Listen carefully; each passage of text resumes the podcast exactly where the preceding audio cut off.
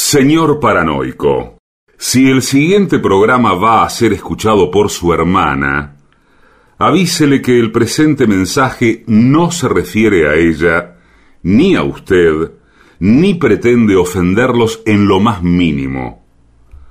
Ustedes no saben con quién se están metiendo. AM750 amenaza. La venganza será terrible. Un ciclo que comenzó hace solo 35 años y ya le están pidiendo resultados. La venganza será terrible. Con Alejandro Dolina, meritócrata aplazado y terraplanista sin horizontes. Patricio Barton, un filósofo naturista que oculta el símbolo para mostrar la cosa. Y el temido regreso de Gillespie, el que salió de devoto con un traje a rayas y el saco roto. La venganza será terrible. Canciones por el trío sin nombre. Ale Dolina, Martín Dolina y Manuel Moreira.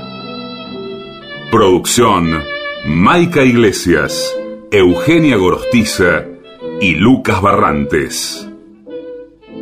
Pesquisas literarias, Nicolás Tolcachier. Sonido, Miguel Vincent. La venganza será terrible. Una pléyade de intelectuales, valientes en la provocación, cautos en la controversia y fugitivos en la gresca. Y ya llegan con la astucia del tero, gritando en Palermo y poniendo los huevos en la boca, nuestros intérpretes. Buenas noches, señoras y señores. Así comienza la venganza, será terrible, y enseguida estarán oyendo ustedes las voces de Patricio Barton y Gillespie. A ver, a ver, a ver. Hola amigos, buenas noches. Buenas noches desde Montegrande, ¿cómo andan? Bien, bien, muy bien. Muy contentos en general, aunque eh, no sabría decirle por qué realmente. Claro, lo, lo- lo escucho como sobreactuando un estado de alegría. Sí, la- lamentablemente usted ha dado en el clavo. La verdad es que me va muy mal y, y he recibido instrucciones de disimularlo, porque este, después de todo, parece ser un programa humorístico. Eh, Así que bueno, Claro, muy Eh. bien. ya me rehice, ya me rehice. Perfecto, tenemos que seguir esa línea. Y usted sabe que eh, ahora con esto del, eh, del 25 de mayo, feliz día, te digo, sí, sí, sí, a todos, ¿eh? eh, hoy me acordé de las carteleras que yo hacía en el colegio, porque no- sé si yo conté alguna vez que fui mucho tiempo encargado de hacer las carteleras en mi colegio. No, pero nos imaginábamos No, que usted no, borraba no. el pizarrón, anotaba, No, este, anotaba los que se portaban mal, les hacía una X a Sí. los reincidentes. O sea, era lo que se llama un olfa. No, señor. De- de- lo que pasa que yo no tengo la culpa de que dibujaba bien. Dibujaba bien. Ajá. Entonces, ¿Y qué le pasó después? Claro, claro. Usted no vio dibujos míos. No, pero usted sí vio dibujos míos.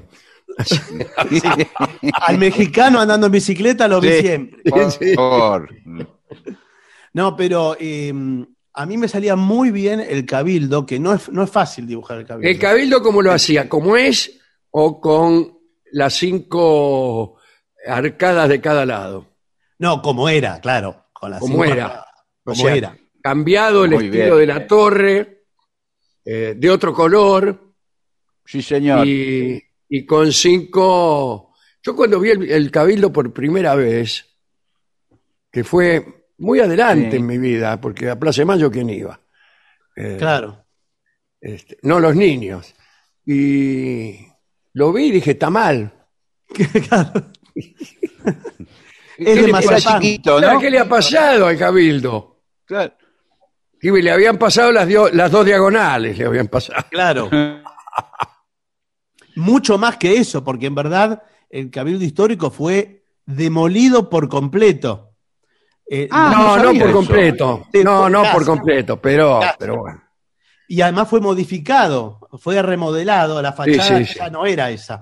Después No. volvieron a la fachada a, a tratar de imitar la fachada. No, pero esta no es ni siquiera una imitación de la, de la torre, les digamos. quedó corto, les quedó. Sí, sí, corto. le quedó corto.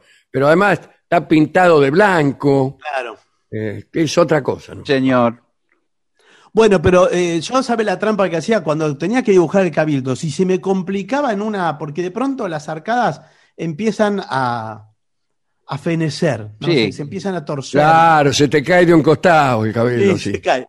Entonces, ¿sabe? Como yo dibujaba en una, con tizas de colores en una pizarra, y eso quedaba varios días, le hacían primer plano un paraguas que tapaba. Claro. Que tapaba la parte que te salía mal. Claro, y Pero eso porque usted, usted tenía alguna noción de la lejanía y la cercanía y de la Pero perspectiva. la perspectiva. Claro, yo, yo no sabía hacer eso. Yo me Eso se preguntaba hacía- cómo, cómo un paraguas puede tapar un cabildo. Claro, y muchos paraguas. Cuando había muchos, es que no había No, no importa, pero no alcanzan. Yo creía que para tapar el sol se necesitaba el tamaño del sol. bueno, eh, antes de continuar con el programa y con el informe, Sí, es un señor. informe sobre prótesis dentales, atención, oh, eh, aquellas personas que por necesidad o por diversión Sí. necesiten prótesis dentales, un informe completísimo. Eh, nos enteramos, nos enteramos de que el día eh, viernes a la noche, el viernes a la noche, ya madrugada del sábado, el programa fue abruptamente cortado. En medio del sordo estaban cantando una canción y de golpe, plum, no, se terminó el programa. Así que, una vez más, salimos a pedir disculpas a nuestros oyentes, porque ni siquiera hubo un buenas noches, hasta pronto, muchas gracias, no, se cortó y, y después empezó un programa que hay después. Sí. Sí. Este, mandamos un saludo a los compañeros que vienen después de nosotros, que seguramente han sido los inspiradores de, de tan drástica medida, ¿no? Pedimos quedaron- perdón una vez más. Se quedaron cantando solo los del trío ahí todas. Quedaron cantando solos. y son Claro, cosas. solos. eh, eh, yo no voy a pedir respeto por lo que hacemos. El respeto se gana eh, solo. Pero a lo mejor algo de respeto nos ganamos, como para no terminar el programa así. Y además, ahora nos está costando mucho. Nos cuesta mucho hacer una cosa bien, pudiendo hacer cualquiera. Pudiendo hacer cualquiera. ¿no? Claro, a algunos no les importa o no, no distinguen porque no escuchan el programa o no les interesa. Bueno, pero a nosotros sí es nuestra vida esa. Y cuando vos haces un arreglo de una canción, podías poner un disco también. ¿eh? Y, te lo cortan por ahí y sentís eh, una humillación. Una humillación. El nuestro es un programa teatral. Les voy a explicar. Entonces, cuando nosotros nos, cuando llegamos aquí a esta radio y nos contaron que habían tenido la genial idea de poner los noticieros y 50 y 50. Después me explicaron por qué yo no entendí mucho, pero me pareció que era una idea fantástica. Pero eh, como nosotros salíamos desde teatros, en aquel entonces lo hacíamos en vivo y eh, en tiempo real, no parecía una buena idea, eh, qué sé yo, tener a toda la gente en silencio mientras venía el noticiero con las pocas primicias que pueden ocurrir una y cincuenta de la mañana. Entonces, ese, eh, tuvimos el acuerdo de hacer prevalecer la artística por sobre el noticiero e incluso, llegado el caso, por sobre el horario verdadero de todos los programas. Muchas veces, muchas veces, no solo en esta, recuerdo ocasiones en Radio Continental en donde, en donde nosotros tuvimos que empezar más tarde, por ejemplo, algún programa desde Mar del Plata, Sí. por problemas del teatro, no nuestro. Y entonces por ahí el programa, en vez de ir de 12 a 2, iba de 1 a 3. Y, bueno, nadie se enojaba. Nadie se enojaba, ni, ni el, el programa que venía después tampoco. Porque sabíamos que era un programa que tenía una situación de vivo y de teatralidad. Situación que no existe ahora. Pero muchas veces es cierto, y reconocemos nuestro error, el programa se prolonga un poco más allá. Sí. Eh, nos pareció, nos pareció que en ese caso, eh, en caso de que te sobre un poco de programa, bueno, no venía mal eh, hacer alguna clase de consulta, o por ahí decírnoslo antes, o por ahí, digo yo, perdón si estoy diciendo algo tremendo, suspender el noticiero y cortarlo en el- dejando que nosotros digamos buenas noches. Cortarlo donde termina el programa, que para eso es que, que lo estamos haciendo. Digo si el programa tiene alguna importancia para esta radio. Si no tiene ninguna importancia, bueno, entonces también díganoslo antes. Este, bueno, no sabemos lo que ha pasado, solo, solamente cuento que alguien cortó el programa en ese momento. O sea, si hubo una decisión, si hubo una reunión de la comisión directiva, si, hubo reclamo del programa que viene después, si fue un accidente, pero no lo sabemos. Tampoco nadie dijo nada al aire. Eh, yo, como oyente, sé lo que es sentirse abandonado. Es decir, que uno oiga cosas o no oiga cosas y después no oiga explicaciones. Y nosotros sí tenemos un compromiso eh, con nuestros oyentes que va, viene de mucho antes de que esta radio siquiera existiera. De manera que cumpliendo con eso, les pido una vez más, una vez más, a nuestros queridos oyentes, que son los que nos han mantenido en esta profesión durante todos estos años. Disculpas. Vamos adelante con el programa. Bueno, muy bien. Ustedes me, me dicen que le llegó entonces el informe de la ortodoncia y de... Sí, sí, sí, eh, con perdón de la mesa puesta. Sí. Eh, acá eh, son consejos de uso y mantenimiento de prótesis Sí, de la. Clínica Dental García Villagrá, Esa es una clínica. Sí, una de las mejores, ¿eh? una de las mejores. Yo si tuviera que hacerme una dentadura postiza, no vacilaría en ir a donde García Villagrá. Que no esté escuchando, eh, que no esté escuchando el doctor Barragán esto. No, no, Eh, claro. Porque usted no. va a tener problemas con lo que está Sí, diciendo. sí, sí. Usted se Ya va a tener que sabe, repetir. Sí, pero el doctor Barragán eh, no tiene. Sí, también hace prótesis, ahora que me acuerdo. Bueno, Sí, bueno. la segunda mejor clínica Ah, bueno. Sí, sí. después del doctor Barragán es la Clínica Dental García Villagrá de España. Sí, señor. Y aquí empieza una descripción. ¿De qué hablamos cuando hablamos de prótesis? Y dice, la prótesis dental completa es un tratamiento del edentulismo total. Sí, El señor. edentulismo es una escuela filosófica. Sí, Que, que se ocupa del edentulo. sí, Sí, claro. claro, evidentemente. No sabe cómo estoy del edentulo. Claro. Eh, Tengo entendido que es una prótesis cuando ya no le queda ningún diente, ni de arriba ni de abajo, es la prótesis completa de punta a punta, como, un, Ah. como un piano de, de cola. Pero el edentulismo es lo que hace que uno necesite una prótesis. Es decir, no tengo ningún diente. Se llama Ah, esa- esa- edentulismo. Si aquí estoy, edentúlico. Sí, señor. No sé cómo es el verbo. Claro, porque debe venir. Ah, hay por ejemplo, situación- dejarlo a uno sin dientes. ¿Cómo se dice? Edentulear a una persona. ¿Qué hace ese edentuleado? Hay muchos Le casos dicen en Córdoba. donde hay muchos casos donde a la persona finalmente le, le queda un solo diente y se Claro. toma la, de- la decisión drástica de, de eliminarlo. de No, eliminarlo, porque son más los problemas que las soluciones que Sí. te aporta ese, esa mono, monopieza. Sí, pero discúlpeme, ¿A qué dice? eh, Todo esto se resuelve con aparatos bucales portadores de dientes artificiales. Sí, O sea, señor. O sea, una dentadura postiza. Claro, ¿por qué no lo- Bueno, y rehabilitan las estructuras, o sea... Ah, no, rehabilitan las estructuras óseas. Sí, señor, claro. Bueno, y sirven para menos, mejorar la masticación, Sí, pero señor. también claro. el habla y la estética, etcétera. Cuidado porque hay limitaciones.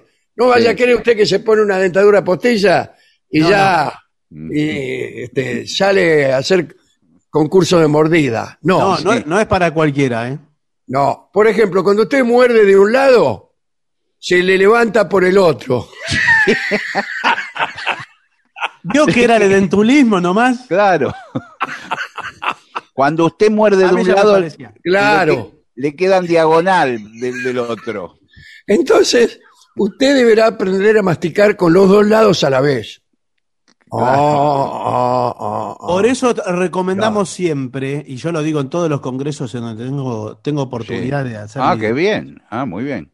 Recomendamos comer cosas simétricas, por favor. La gente que tiene eh, este tipo de dentadura Claro. que Ahora, coma. el eh, choclo, con- por ejemplo, no lo coma de un lado solo. No. no, de los dos. El choclo entero. Sí. Pero inclusive todas las cosas naturales tienden a la irregularidad. Claro, Claro. muy difícil comer así, ¿eh? Si O si no, pone un, un- un bocado de un lado y otro del otro. Claro, come con dos tenedores. Claro. Por ejemplo, un, un gnocchi de un lado, otro gnocchi del otro. Sí. Y así emparejar. No, señor, señor, no, usted se tiene que comer, por ejemplo, una hamburguesa hija de la industria, Sí. Dígalo con todas las letras. que es redonda perfectamente, la circunferencia es perfecta. Entonces, usted tiene garantizado que eh, va a comer parejo. Eso usted lo muerde tranquilo. Sí, Ahora, sí. si- Eh, bueno, usted- ahora, pero un- un- la milanesa, que usted lo corta milanesa, pedacito. Claro. eh, tiene un pedacito ahí en el, en el tenedor, no lo puede poner en los dos lados al mismo tiempo. No, señor, No. por supuesto. No. Bueno, eh, cuidado, cuidado, mucho cuidado. Este, una limitación estética hay también, pero hay un problema que no lo quería decir, pero lo voy a decir. Bueno, dígalo. es que sí. muchas veces usted se va a morder la lengua. Ah, ¿Por, por qué? Porque no, no se da cuenta que Sí, tiene porque dientes? pierde el cálculo. Claro. Usted ya está acostumbrado a tener pocos dientes. De golpe se lo- le ponen ahí treinta y pico de dientes, Claro. todos juntos. Claro, porque usted por ahí recorría toda la cavidad bucal al no tener dientes con la lengua para un lado, para el otro. Claro, y usted pues, se va a morder la lengua cada rato. que está todo el día moviendo la lengua así para un lado y para el otro, dice. Bueno, está todo Ahora vacío adentro.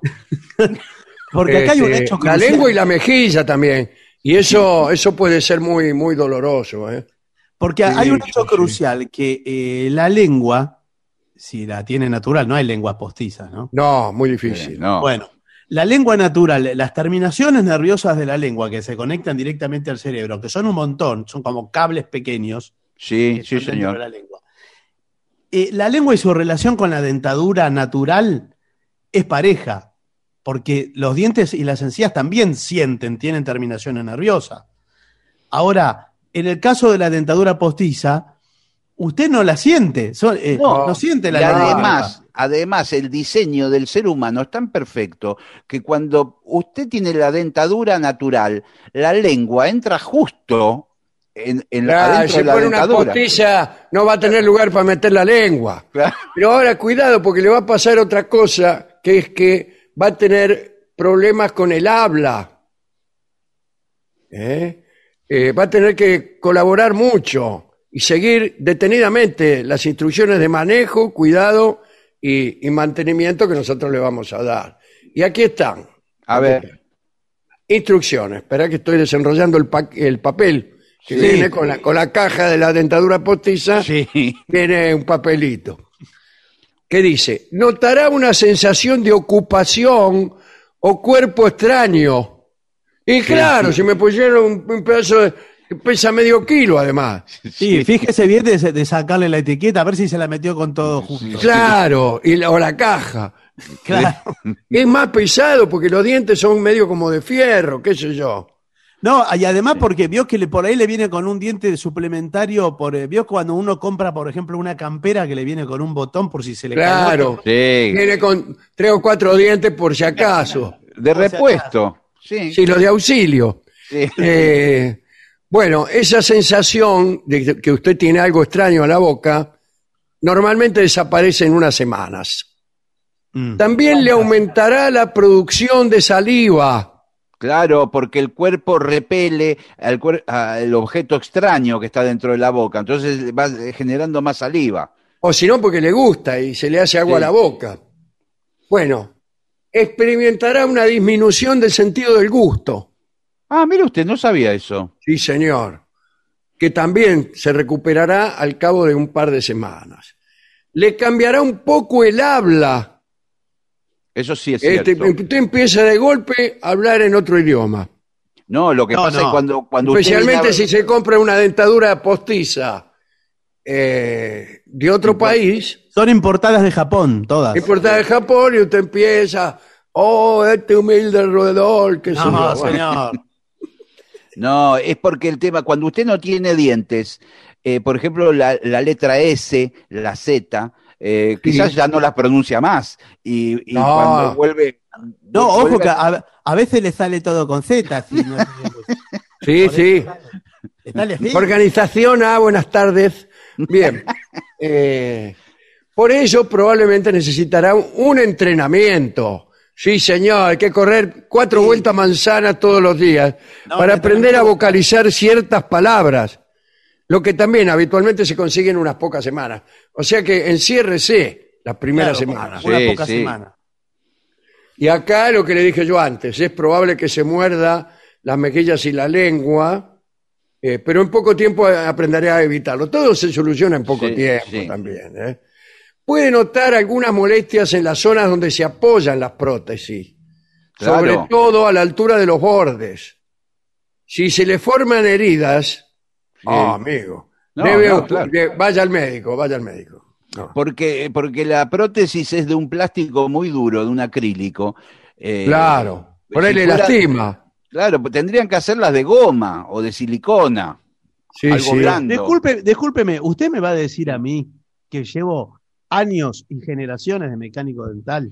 ¿De Pero qué escuche- material tenemos que hacer las dentaduras? No, que pero- participa en congresos internacionales. Pero ¿por qué no las hace Tengo de un goma? diploma, tengo un diploma del el premio que me lo gané en, en Rosario, Sí, el pero, mejor mecánico dental. pero de- el, las, el plástico es tan duro y no sé si el talle que me hicieron es el correcto, que me lastima todo, me, me queda chica a mí. No, es que a usted no, no le quedaron encías de dónde agarrar, porque acá, es- acá Pero, perdón. ¿está seguro de que usted eh, recibió la que tenía que recibir? ¿Qué Pero número? escúcheme. Porque tenemos, ¿qué talle era? Pero si yo, yo abro la boca, me río y adentro está la dentadura chiquitita, eh, me sobra, me sobra boca por todos lados. ¿Y de qué se ríe? Esa es la pregunta. Claro. Bueno, dice, a lo mejor se le mueven mucho las prótesis al principio, sobre todo el comer, Sí, claro. si no, ¿cuándo querés que se mueva? Deberá aprender a masticar simultáneamente de los dos lados, tal como hemos dicho. Eh, con ello y con sucesivos ajustes del engranaje de los dientes. ¿Tienen engranaje? Sí, tiene que ir eh, varias veces, periódicamente. Uy, Eh, Dios, toda la semana. Pero escúcheme, a mí me, a de mí la me cuando me, me- las tengo flojas yo, cuando como parece que estuviera caminando sobre, sobre maderas. Porque usted no, usted no Sí. visita periódicamente a su ortodoncista, Eh, que yo lo está visito- esperando. Yo no está- visito periódicamente ni a mi novia, mire. Bueno, pero el ortodoncista lo está esperando con los brazos abiertos. ¿Para qué? Porque hacemos un control y medimos eh, cómo marcha. Claro, Bueno. ni bien entra, ni bien entra se la medimos. Bueno, Sí, señor, por supuesto. Hay un, hay un tipo ahí que le pone alcohol en las manos y después se la mide. bueno, a mí me dijo, el dentista me dijo, ojo con adelgazar. Y yo estuve, bajé 10 kilos y ahora... la- ¡No! Bueno, tenemos que hacer todo el trabajo de nuevo. Eh, no, claro. ¿Por qué bajó 10 kilos? Porque estoy haciendo dieta y ahora Porque me no masticas, porque no Que masticar. no podía comer. bueno, dice, acá una cosa importante. Usted sabe que la prótesis inferior, salvo raras excepciones, nunca se sujetará satisfactoriamente. Ah, así directamente ya. Así asume- directamente esta confesión cruda. Sí. Es la que, digamos, va a estar siempre floja. Va a estar siempre floja, que usted eh, en un momento está en un discurso Sí. y se le pianta la dentadura eh, la Inferior. parte de abajo. Ahora, qué raro, dos cosas me resultan extrañas. Una, que eh, uno diría que la, ma- la que llevaría las de perder es la de arriba porque tiene en contra la fuerza de gravedad, la de abajo. Claro, mal que claro. mal. Eh, y la segunda, que no tengan eh, la superior y la inferior algún tipo de resorte que las una. Claro. Claro. Y que medio uno tenga que hacer fuerza para cerrar la boca. Como los Termina Drácula. cansado. Como los dientes de Drácula que vendían en- antes. Claro. Claro, eso. Y eso venían pegados, la de arriba y la de abajo. Yo creí que eran así. No tiene un aquí un angulito con un Claro, tornillo. tendrías que tener un, un ángulo como esa. Sí, sí. Bueno, acaban sí las recomendaciones, por fin. ¿eh? Los primeros días procure cerrar la boca y Sí. masticar con cuidado para no morderse y no sobrecargar las encías. Por la misma razón conviene que inicialmente mastique alimentos blandos y no Sí. pegajosos, nada de Claro. chicle. No, claro. o, o esos caramelos dulce de leche. No, esos caramelos dulce de leche que te quedan pegados, esos sí que se pegan. ¿Por qué no pegan la dentadura con caramelo de, de dulce de leche? Sí, los, los. Yo las- Claro, te metes toda una eh, en la, la parte inferior, Sí. toda una fila de caramelo mumú y, y no se te despega más eso. Eh, Yo el caramelo mumú de la, en la escuela primaria me lo pegaban al paladar. Sí. Me duraba todo el día. Para cada recreo me lo bajaba del paladar y seguía masticando. Y después lo volví a pegar. sí. Sí, otro no, tremendo. Dice, claro, ¿y qué, qué se puede comer? Puré para mí. Papilla. co- cosas blandas. Por ejemplo, se recomienda mucho filete de merluza. ¿Quién recom- ¿De dónde sacó filete? ¿Por qué filete de merluza? Porque se deshace en la boca. La merluza es blandísima. Bueno, pero si, ¿Sí? usted- si vamos no a tiene nombrar. la, hacer- mer- la merluza, por ejemplo, no tiene garrones. No, tiene espina, garrones no tiene. Claro, pero por ahí si, si, eh, si tuviera, no sé, algún músculo duro. Porque vio que lo- los pescados no tienen músculo. ¿Y cómo te- se mueven todos así? Buah, están nadando todo el día, tendrían que tener mucho músculo. Tendrían que tener, pero me parece que no tiene nada. ¿No vio que son todos por adentro? ¿Vio un pescado por adentro usted? Es Sí, todo sí, carne. sí. Y Es bueno. todo, es, es todo un, No como, tiene- un, como, como Sí. un churrasco es por dentro. No tiene nada. No tienen Bueno. órganos. ¿Dónde tienen los órganos? Eh, bueno, no sé. Para tratar las heridas producidas por la masticación, este, bueno, puede utilizar colutorios, pomadas, geles, calmantes y cicatri- cicatrizantes. Cualquier cosa, va. O sea, lo que tenga, primero que Sí. encuentre. Eh, atención, ¿Qué? si tiene dolor intenso al morder o aparecen heridas, Sí. ya me lo dijiste, que vaya al médico. Eh, también debe acudir si tiene molestias eh, que no mejoran. Claro. Si, si una molestia no mejora, empeora una molestia. No, pero puede mermar una molestia. Claro, o, o por ahí se produce como una especie de callo en la boca y se acostumbra. Pero a veces no. Ahora, eh, ¿con qué? eh, esa- eso tiene, buenas tardes, doctor. Sí, bueno, Le vengo a preguntar si esta prótesis Sí. eh, tiene Ya, pegamento. ya va a hablar bien, ya va a hablar bien. Va a ver que se va a Sí. acostumbrar y va a hablar bien. Eh, ¿Con qué viene así suelta? ¿A puro encaje nomás? No, ¿O eh, tiene, tiene un, un pegamento? Bueno, No, son, la- son, do- son dos valores diferentes, ¿no? Estamos hablando de precios distintos. Sí, sí. Eh, si usted lleva la genérica, claro. la, gene- ja- la genérica viene en dos tamaños, eh, grande y chico. Sí, ah, bueno. mira. Eso eh, es más o menos, eh, así es el modelo ucraniano que viene eh, así. No Sí, se ajusta. En Ucrania la gente tiene boca grande, ¿eh? Bueno, pero Sí. Distinto, hay pueblos ahí, en la China, por ejemplo, tienen boca chiquita. Y vienen dos tamaños también, chico y más chico. bueno, por eso le digo. Lo que pasa, Ucrania es el primer productor mundial de dentadura postiza. Sí. Y bueno, y tiene una larga tradición en esto. Ahora, después hay modelos más sofisticados, va subiendo los precios. Eh, usted Claro, tiene claro. con tornillos, con pernos. Bueno, pero eso ya el implante, ya no es una dentadura, sino que se lo Ahora- van implantando diente Sí, sí. por diente. Le hacen un agujero, le hacemos un agujero con este torno, ¿ves? Que tengo Sí, acá. claro. Sí, sí, lo veo. Eh, y le metemos un, un perno, un diente. Golpeamos un Claro. poquito, qué sé yo, para que ajuste bien, otro diente, y así. Eh, la de abajo a veces se la, le metemos el tornillo y abajo, acá en la pera, Sí. Sí. se lo sujetamos con una tuerca. Oye, pero no, no es muy estético, que, que- porque le quedan las Ay, pero tuercas. eso no, no se le sale más. No, bueno, Bueno, pero sí, escúcheme. Yo con lo- lo- la solución que encontré con la parte de abajo es apoyarle la lengua encima.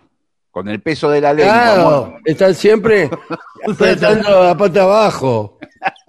Con, la- con la musculatura de la lengua la tengo apretada. Claro, y se te hace la lengua cada vez más fuerte. Sí. Claro, cuidado, porque si usted abusa de ese recurso, la lengua es un órgano, quizás es el órgano que desarrolla más rápido del cuerpo humano. Sí. Sí. Y, y se le empieza a hacer, claro, como dice usted, grande y musculosa. Eh, Sí. Pero después sabe las cosas que puede hacer. Sí, no, bueno, Puede, puede levantar una taza de café con leche con la lengua. sí, señor, pero mire que después lle- llega un momento que no la controla más. No la controla más. Ajá. la lengua hace lo que quiere. Usted por ahí está, quiere hacer otra cosa Claro. y de pronto so- se sorprende con que la lengua está, Haciendo lo que ella quiere. eh, bueno, digámoslo así. Acá dice, existen unos productos farmacéuticos que favorecen la adaptación de la prótesis en la boca. ¿eh? Sí, señor, pegamentos. Sí, no, no son muy buenos. Que no se le caiga al suelo. Y no. Uh, No, claro. pero ¿Y bueno, ¿Por qué veces- se le va a caer al suelo? La tengo dentro de la boca. No, pero le agarra un ataque de tos. Claro. un Y porque se puede romper, si se cae, se rompe. ¿eh? Sí, claro, le agarra Es un frágil. estornudo. Y después usted está con su novia, estornuda, se le cae al suelo la prótesis, ya es un papelón. Sí. Pero después, que si se le rompió, empieza a querer armarla, qué sé yo. Ahí arriba de la mesa del restaurante, Pero escúcheme, se puso las muelas adelante. Y además tiene Bueno. toda la pelusa del piso. Se le cayó al piso sucio. Y se mirá lo que dice, colocación. Cuidado, ¿eh? Son de quita y pon. Se sacan y se ponen. Colocación y desinserción.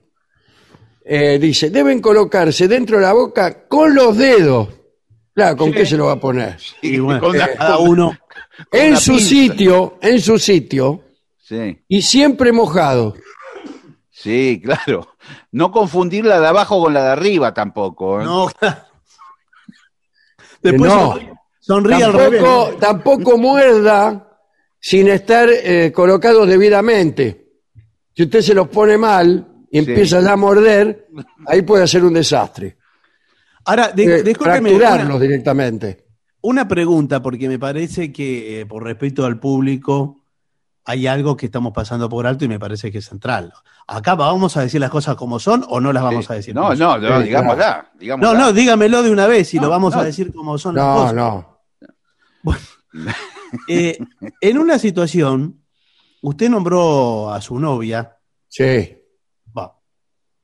Usted sabe que cuando uno tiene una novia, Sí. eh, bueno, usa. De pronto usa la boca, ¿verdad? Sí, claro. Y hay distintas situaciones que se verían un poco comprometidas con. Sí, claro. En Sí. ese sentido, yo creo que a veces es preferible en la oscuridad de la habitación sacarse la dentadura Sacársela. sin que nadie se dé cuenta. Claro, cuando ve que el beso es inminente, Sí, Sí, bueno, pero- usted, usted se da vuelta, sí. hace Sí, como sí. que estornuda, eh, se saca la, y la esconde en algún lado, ¿no? sí. pero, La esconde entre las cobijas. pero después no te- la tiene que volver, a- que la tiene que incorporar. Claro. Después no puede hablar hasta que no termine la situación. Claro. Es muy difícil eso. Bueno, para sacársela, también sáquesela con los dedos. Sí, bueno, Y traccione de los dos lados a la vez. Ya Sí. porque si los desnivela, se, podés hacer otro desastre. Y después lávelos, lávela. Ahí es donde usted la guarda durante toda la noche adentro de un frasco. Adentro No. de un vaso. Adentro de un vaso, ¿no es cierto? sí, eso eh, también tampoco tiene que quedar a la vista de todo el mundo, ¿no? Me parece que No, no, puede ser. Usted puede tener, digamos, un cajón secreto en la mesa de luz Claro. y ahí mete la. Ahora, ¿u- ¿usted eh, la lava adentro o la lava afuera? La- No, qué va afuera. Conviene lavarla afuera. Adentro es cierto que matamos dos tiros de un pájaro porque usted se lava al mismo tiempo la boca y la Sí. prótice. Claro. Pero escúcheme, pero entonces que va al baño y con el cepillo de dientes le lava solamente los dientes de- en la mano. Sí, Claro. sí. Después, y después no es necesario hacerse buche. No, claro. Ahora la, la tiene que sujetar con cuidado, porque si hace mucha Sí, fuerza- pues se le va por el sumidero y, y no, no la recupera más. y vale mucho eso, ¿eh? Hay que limpiarlas una vez al día, que es un, con un cepillo especial que venden en la farmacia. Mm. ¿eh? Y un poco de pasta, pasta dentífrica también. ¿eh? Muy bien. Eh, quítesela para dormir, ya lo hemos dicho, salvo que sea permanente la prótesis, en cuyo caso no se la quite nunca. No, claro. Le- se puede tener también eh, una de repuesto, ¿eh? Usted puede tener dos.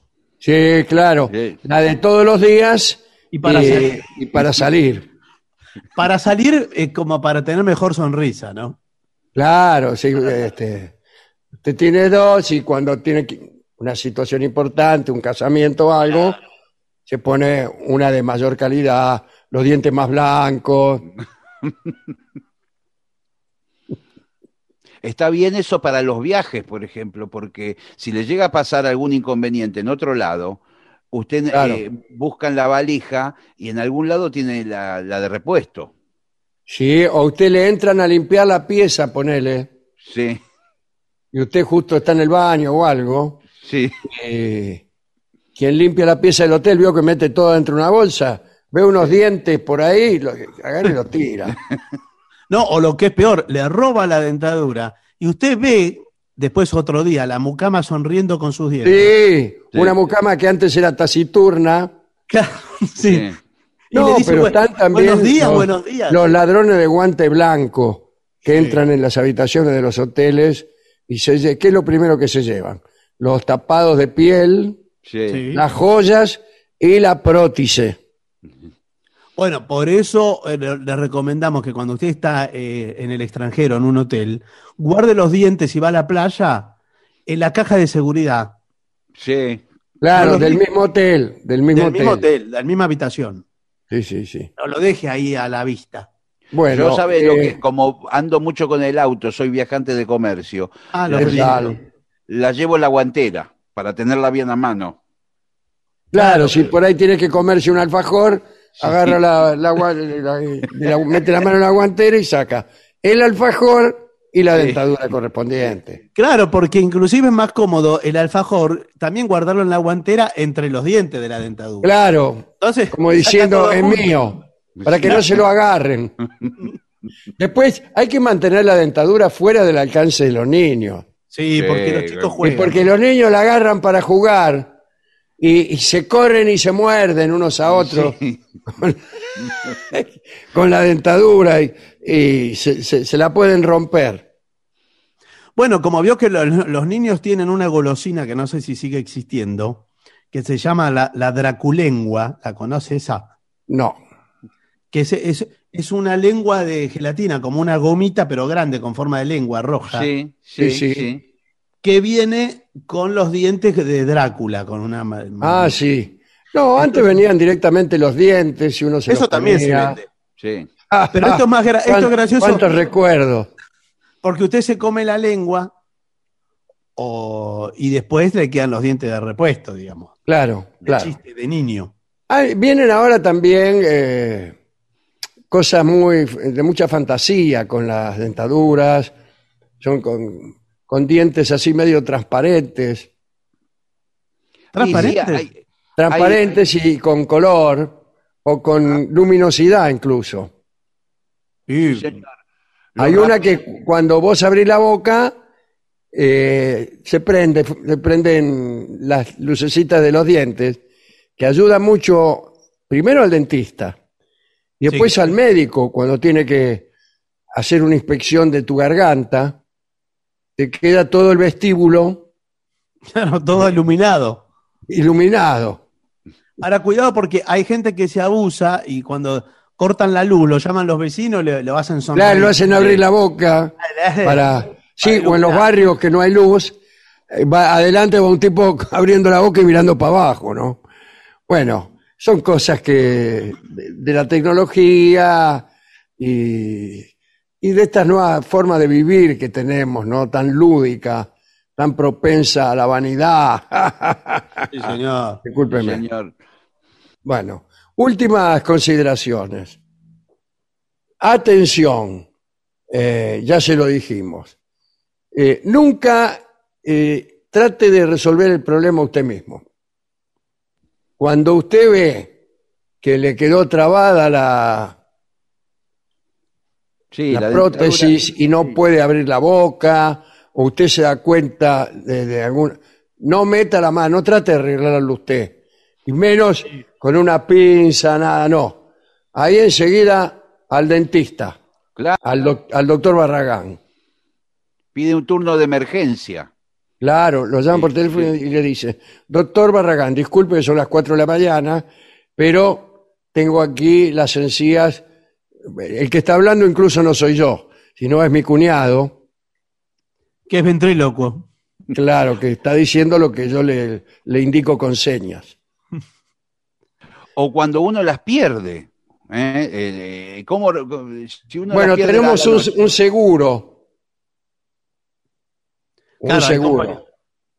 Ahora, el seguro, eh, ¿cuánto me cubre de la ortodoncia? Le cubre un 30% de la ortodoncia. Sí, son las Siempre y cuando, siempre y cuando usted no haya cometido, digamos, ninguna desatención grave. Bueno, pero eh, ¿qué desatención puedo tener con los dientes? Prestarla, por ejemplo. ¿A quién le voy a prestar la dentadura? Eh, qué sé yo, no sé. Pero está entre, entre las situaciones que, que nos eximen a nosotros de todo pago.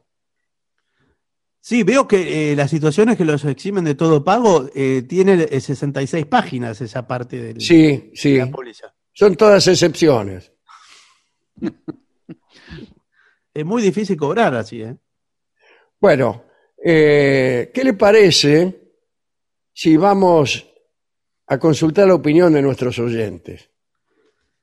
Muy bien, veamos entonces eh, lo que han escrito en el WhatsApp de los oyentes, que es 6585-5580, y también hay gente que escribe en el Facebook, eh, que es arroba la venganza radio. Vamos Bueno. a ver los mensajes. Aquí nos escribe Camila, dice, el Che es universal y el Che viene de acá. ¿eh? Ningún ánimo de ofender, pero no terminé de leer tu mensaje porque como dije me pareció largo y me aburrí. No sé de qué habla esta mujer. No sé. A ver, léalo de nuevo. Dice, el Che es universal y el Che ¿El qué? bien, el Che, eh, como el Che Guevara. El Che Ah. será de los porteños, el Che. Eh, con todo respeto, bueno, dice, seguro me perdí alguna línea interesante. Bueno, en realidad se lo debe haber perdido toda porque no hablamos en ningún momento de nada que tenga relación con el Che.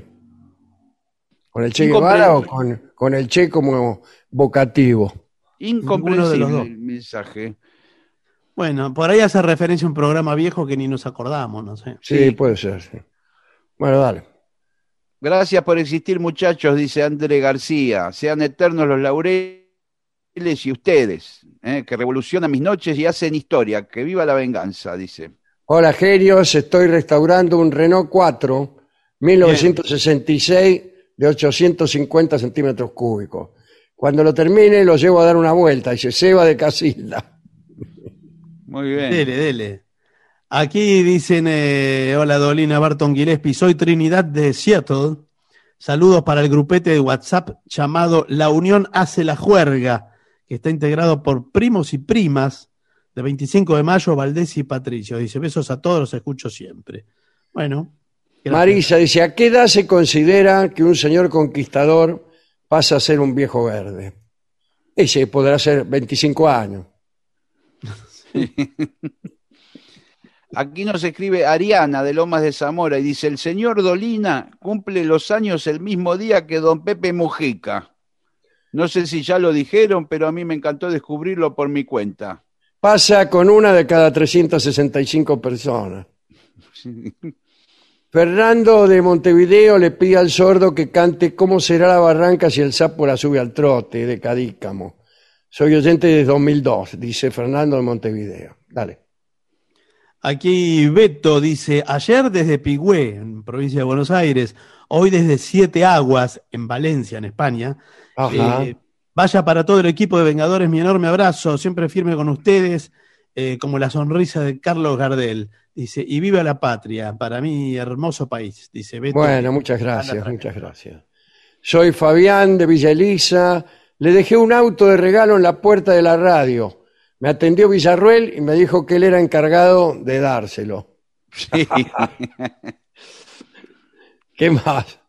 Acá Usted sabe que Villarruel se, se apodera de todos los panes dulces que nos llegan Sí, a fin de año. Nos Dale. escribe Ale C y es un mensaje para, Ba- para Barton. Sí. Dice, el lagrimal está en la piel, no en los ojos. dice. Ahí está, tiene No, razón. eh, no lloraríamos distinto aunque nos intercambiaran los ojos. Ay, no lo había Ah. pensado. Ahora que me lo dice, me, me- me voy a inmolar y vuelvo. Bueno, bueno. Dice Laura de Ramos Mejía, somos del mismo signo y año. Bueno, este, me considero una mujer con mucha experiencia en el amor. Vos sos genial en todo, también debes serlo en las experiencias amatorias. Mire, Laura, he sido escupido en la cara por las mujeres más hermosas de Buenos Aires. Bueno, pero eso no deja de ser. no Me han rechazado las mujeres más bellas del país. No deja de ser una experiencia amorosa. No, claro, sí, sí. Eh. Martín, Re- Martín Reina de La Rioja dice: Hace 27 años que sigo a la venganza. No sé si lo dice con pesar. Eh, ya- así que sabe cómo estoy. Sí. Silvia de Buen Montevideo. día, nos esperan bendiciones para el equipo. Fuerza, coraje y alegría, dice Colola. Bueno, gracias. Silvia de Montevideo quería pedirle al maestro el tango Nostalgia, que siempre me lo hacían cantar y tocar en la guitarra. Abrazos. ¿Cómo, cómo? El tango Nostalgia le pide. Sí. ¿Y quién lo tocaba en la guitarra? Eh, se lo hacían tocar y cantar a Silvia de Montevideo. Ah, sí. Es lindo nostalgia, ¿eh? mm-hmm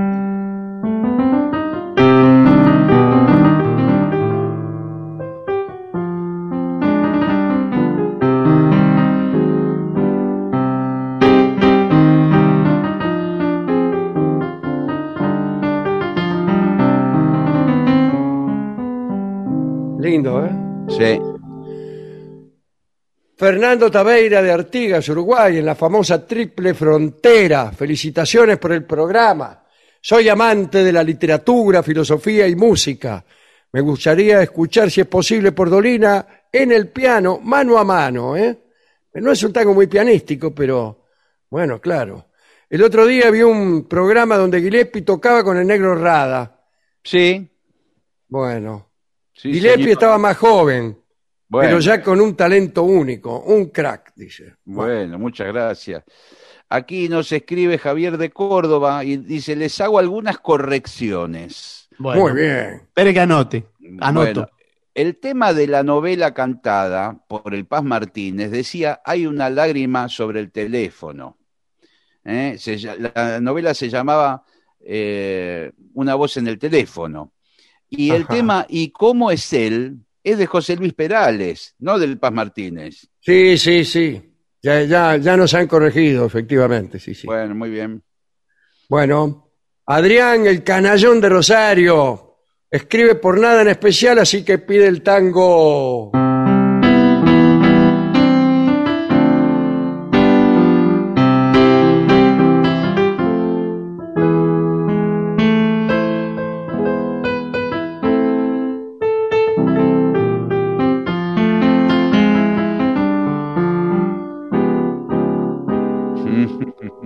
Bueno, para el trío pido la canción de presentación de Outlander.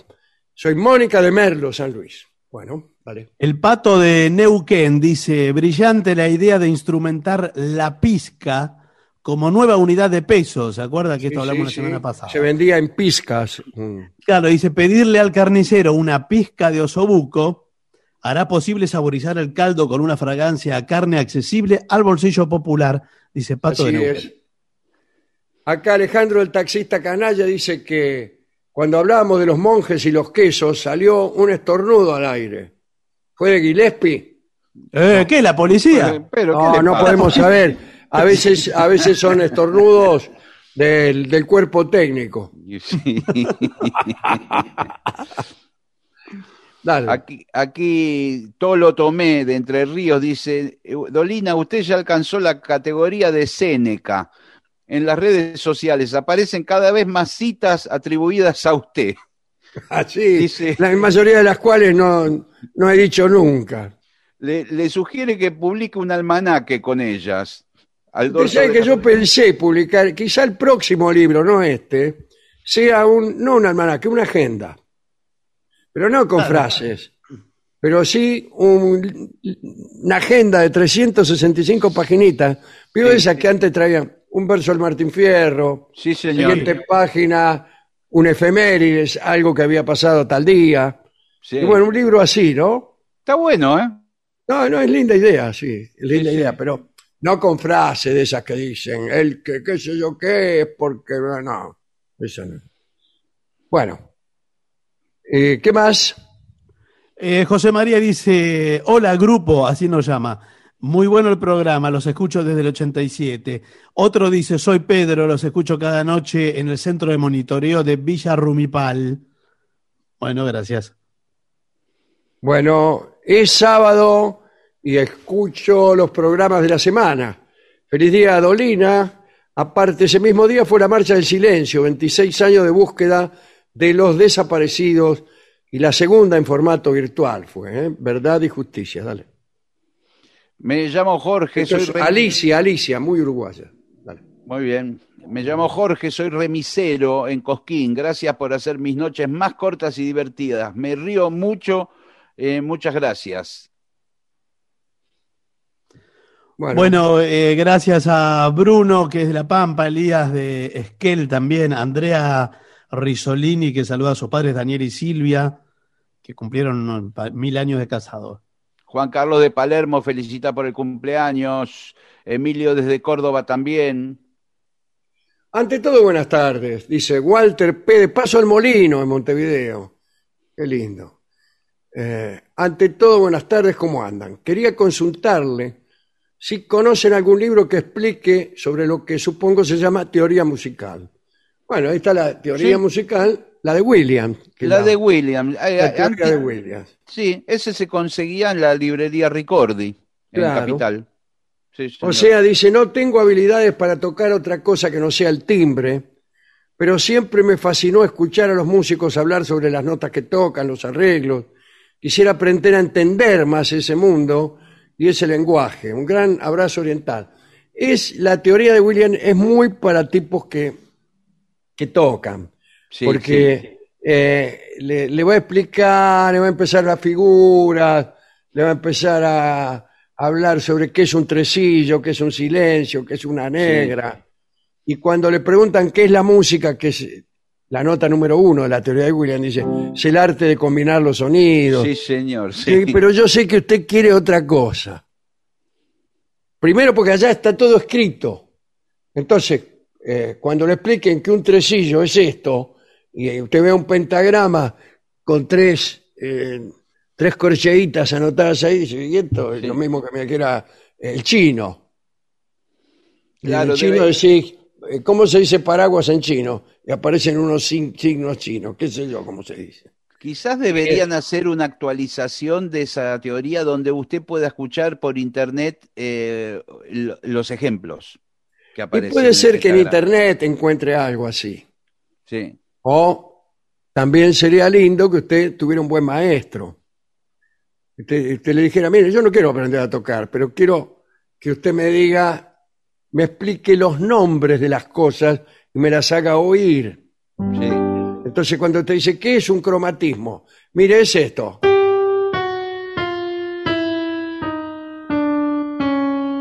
Cuando las notas van descendiendo de a medio tono. ¿Medio tono qué es? Bueno, la, digamos, la diferencia más La- pequeña que hay convencionalmente entre las notas del piano. Claro. Esto es descendente y este es ascendente. Bueno, eh, uno que le tuviera paciencia. Claro. Pero hay mil cosas que se pueden, es mejor explicarlas con sonido, Sí, sí, sí, es cierto. con sonido y con concepto. Claro, claro. La, la teoría de William sirve si uno está estudiando un instrumento, Si un- entonces puede- claro, entonces vos ya algo sabés. Claro, claro. Entonces te pone bien al corriente de las cosas. Pero si no sabes nada, no. Si, si no, no sabes leer música, por ejemplo, y ahí estamos en un lío. Claro. Sí, sí, no creo que sea la teoría de William. Bueno, la respuesta es que no sabemos, como siempre. Vale. Mira, aquí Darío Alberto, que se califica como un ingeniero agroecólogo, dice, hablando de facturas y anarquistas, digo, retomo un poco, hablábamos del origen de las nombres de facturas que tienen que ver con el anarquismo, como Cañoncito, Vigilante y todo esto. Dice, resulta que el primer acto en conmemoración del primero de mayo, hecho en la ciudad de Rosario en el año 1890, entre algunos de los organizadores había una runfla denominada La venganza será terrible. Mire usted el dato Ah, que usted. aporta Darío Alberto. También nombre anarquista el de este programa. Eh, Mirá vos. Bueno, Saludos desde Plaza López para mis amados hermanos Martín y Milena. Amades hermanos. Bueno, gracias Darío Alberto. Eh, Inés del, del Pinar, en Uruguay, dice, hoy me operé del ojo. Y qué casualidad, el tema de hoy están hablando de los ojos. Bueno, le mando un abrazo. bueno. ¿Para ustedes está bien que el confinamiento sanitario nos lleve a tomar más del doble que antes? Primero, no, no sé si es verdad. No, se refiere a que, bueno, en las redes sociales sí están posteando muchos usuarios fotos con una botella de vino o con una cerveza, pero... Y bueno, pero pregúntenlo en las redes sociales. Claro, sí, no sé Sí, si es cierto esto. Bueno, dale. Eh, Dolina era Edgar Davids o Davids, el que jugaba con gafas. Sí, sí, sí, Sí, efectivamente. señor. Dice, la rompió primero en el Ajax, luego en la Juve, también en el Barça, entre otros. El que estuvo en el Jugó, Madrid. jugó la final en Japón, la final del campeonato de clubes con Boca, Davis. ¿Ah, sí? creo. Sí, sí, sí. Eh, el que estuvo en el Madrid es Seedorf. Ambos holandeses, muy buenos. Dice ¿Cómo, Fede- ¿Davis también estuvo en el Madrid o no? eh, acá dice que en el Barça, pero por ahí también estuvo en el Madrid. No lo sé, no lo sé. Eh, por ahí me estoy equivocando, sí. Pero a mí me parece que Davis estuvo en el Madrid y hasta me parece que jugó ese partido, pero puede ser que me esté acordando mal, eh, imagínese. Eh, les mando un cariño grande desde Esperanza, es Victoria. ¿eh? Quiere que hablemos de Alberdi. Bueno, No tengo más mensajes yo, muchachos. yo tampoco. Bueno, Así que entonces eh, Hagamos una, pausa. rápidamente. Objetivos, pero no imparciales. Lo mejor de la 750 ahora también en Spotify. La 750 en versión podcast. Para que la escuches cuando quieras. Lo mejor de la 750 en Spotify. Dale play. Pagar los sueldos de tu empresa con Credicop es más cómodo y es mejor. Lo podés hacer por Credicop móvil desde tu celular o por banca internet empresa en tu computadora. Lo podés hacer las 24 horas, los 365 días del año, desde tu casa o tu empresa y hasta podés programar la fecha de pago. Además accedes a beneficios para tus empleados, ahorro y cuotas con nuestras tarjetas, puntos Credicop y mucho más. Elegí Credicop, elegí comodidad, elegí seguridad, elegí beneficios. Banco Credicop Cooperativo, la banca solidaria. Cartera comercial. Más información en www.bancocredico.com. Objetivos, pero no imparciales.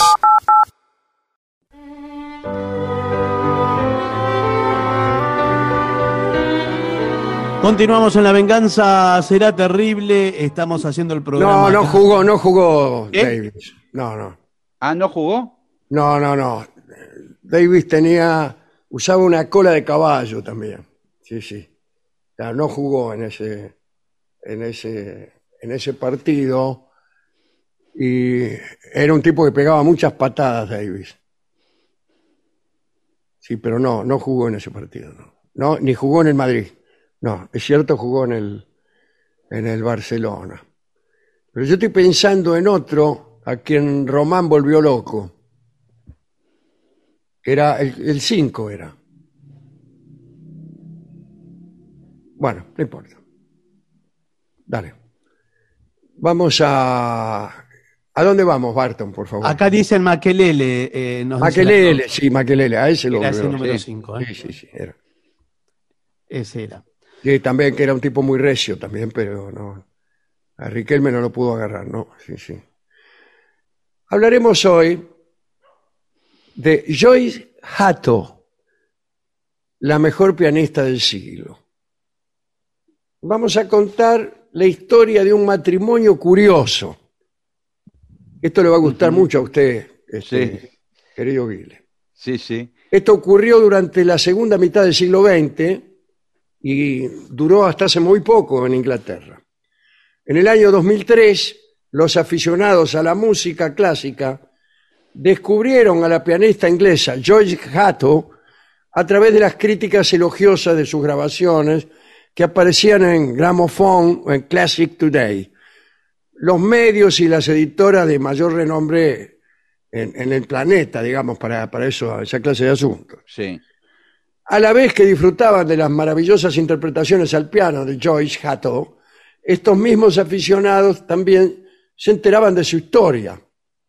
No era una joven revelación, sino una pianista casi del, del pasado, porque había nacido en 1928 en Londres y había alcanzado en los años 50 y 60 una discreta reputación como concertista y como docente. En 1956 se casó con William Barrington Coop, un productor musical, un genio, y ahora vamos a ver por qué, un genio del mal. La carrera de George Hatto como pianista había sido, como digo, más o menos regular y terminó en 1976. En un concierto se sintió mal y en medio de la interpretación se desmayó Uh, colapsó, dio con la frente en el teclado y abandonó toda actividad pública tras explicar a sus seguidores que padecía cáncer. Por muchos años nada se supo de ella ni de su marido. En 2003, William Barrington Coop, el marido, que era propietario de una pequeña empresa discográfica, empezó a lanzar al mercado grabaciones supuestamente inéditas de su esposa Joyce. Inmediatamente alcanzaron un gran reconocimiento universal y generaron enormes beneficios. salieron más de 100 discos que incluían, quiero, debe ser 100, 100, versio- 100 versiones, ¿no? 100 Sí. que incluían todas las, no 100 long plays, ¿no? Eh, que incluían todas las sonatas de Mozart, música de Beethoven, de Prokofiev, y conciertos de Tchaikovsky, valses de Chopin, y conciertos para piano de Rachmaninoff. Todo el material fue unánimemente, o mejor todavía, unánimemente elogiado. O sea que todo el, todo el- mundo de los críticos se mostraba maravillado con lo que escuchaba. En 2006, Joy Hatto murió a los 77 años, de cáncer precisamente. Sí.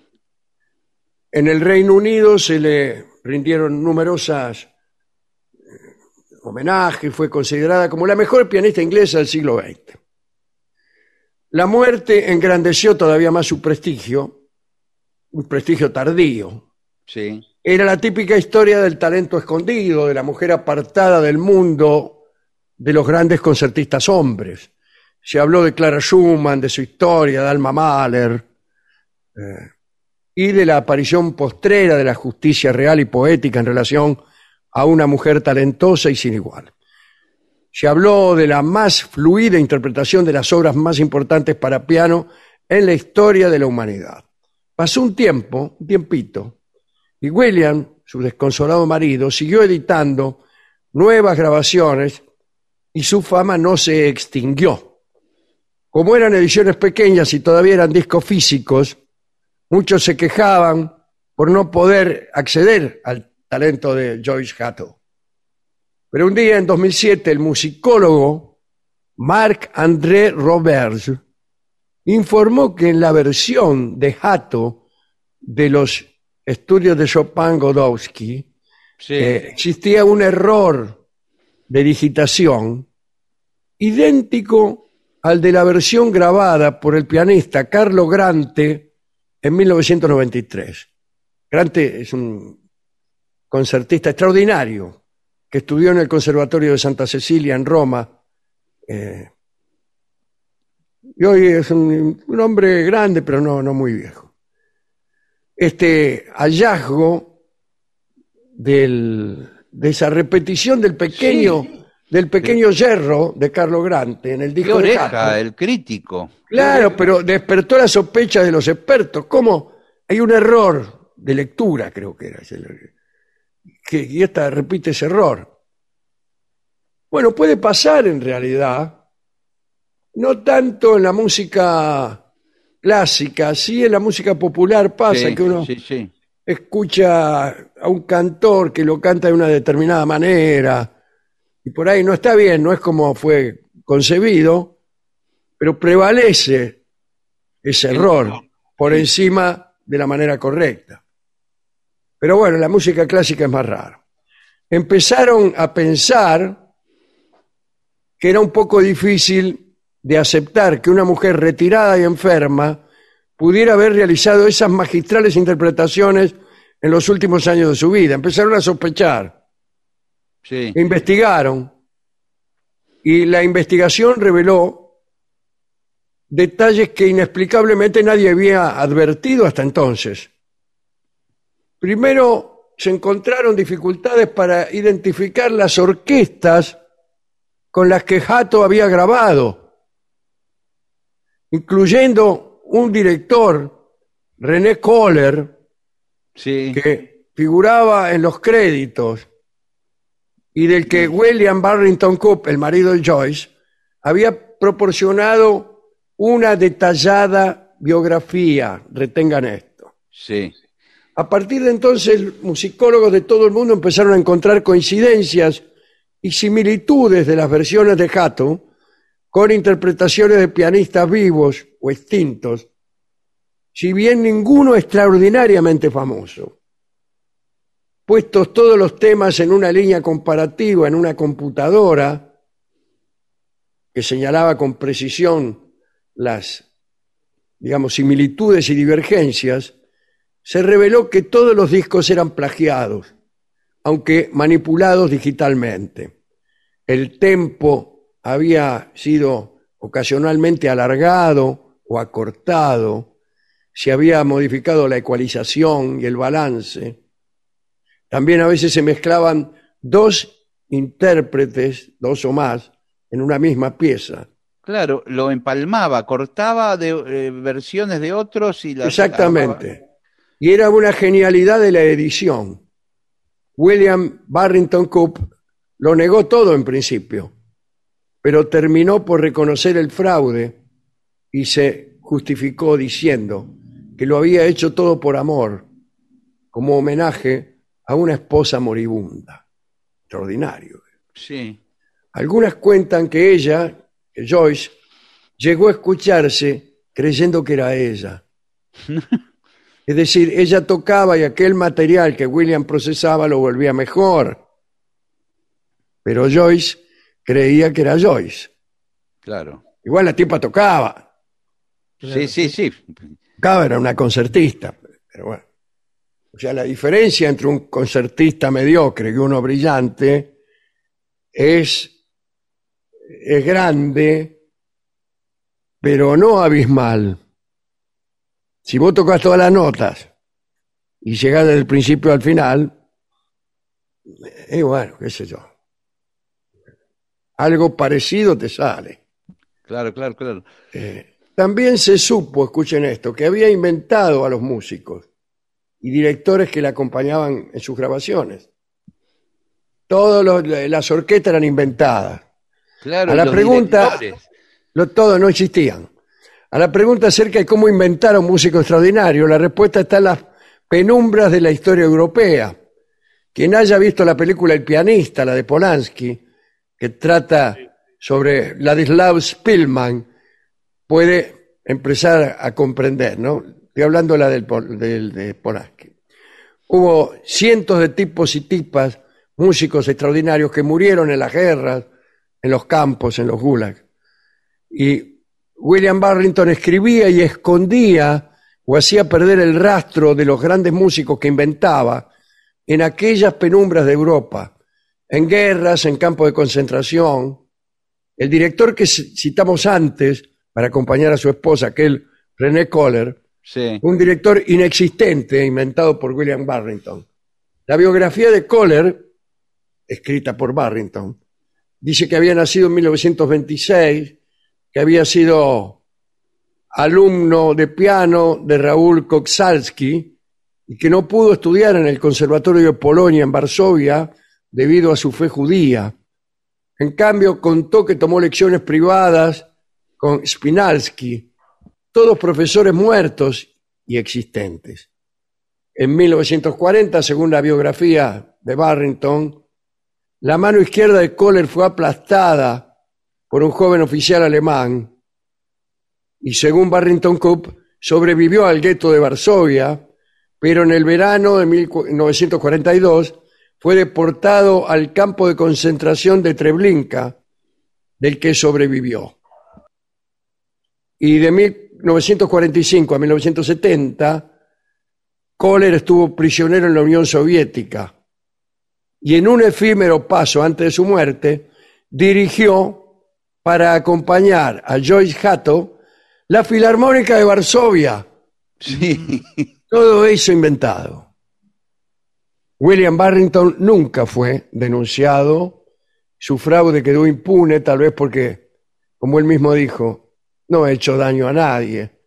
Las elogiosas críticas recibidas por mi mujer se aplicarán ahora a los verdaderos intérpretes, lo que aumentará su fama y venderán más discos. Y por cierto fue lo que sucedió. Si Joyce Hatton participó en los manejos de su marido es algo que nunca sabremos. Fue una historia de amor, de pasión e inteligencia. El marido de Joyce la elevó, la consagró por amor y eludió siglos de crítica especializada que tuvo que guardarse todas sus jactancias para siempre. William Barrington Coop murió en Royston, en Inglaterra, en 2014. Anexo. Dice, alguna vez hemos hablado de tres tipos de falsificación, claro, en una nota que se llama El Club de los falsificadores. Es del libro del Ángel Gris. Y dice, hay tres clases de falsificación. La falsificación horizontal, la ascendente y la descendente. Por falsificación horizontal entendemos la multiplicación pura del objeto original sin añadidos ni supresiones. Falsificación descendente es la que se realiza con fines de lucro, es decir, los objetos falsos son peores que el original. Sí. Vidrios tallados como diamantes, relojes impuntuales con marcas famosas, licores deplorables que se fingen whisky. Y finalmente está la falsificación ascendente, en la que el objeto falso supera al original. Esta falsificación, todo esto me, me lo dice Nico Tolcachier, ¿no? Sí. Es una alta y noble tarea. Podríamos decir que la falsificación ascendente es un género artístico, pero tal expresión sería demasiado pobre. En realidad, todo hecho artístico es una falsificación ascendente. Es decir, todo esto pertenece al libro, pero me lo, me lo manda Nico como una opinión Sí, suya. sí, ¿no? sí. ¿Cuál será, pregunta Nico entonces, la falsificación que hizo William Barrington? ¿Horizontal o ascendente? ¿Reprodujo o mejoró? Y eh, Nico opina que es una falsificación horizontal. Y yo me atrevo a decir que no es una falsificación. Ah, ¿no? Que, no, que es una impostura. Es decir, lo- es una impostura porque alguien está haciéndose pasar por otro, por el pianista verdadero, Claro. ocultando el nombre del pianista verdadero y fingiendo que es uno el que lo hace.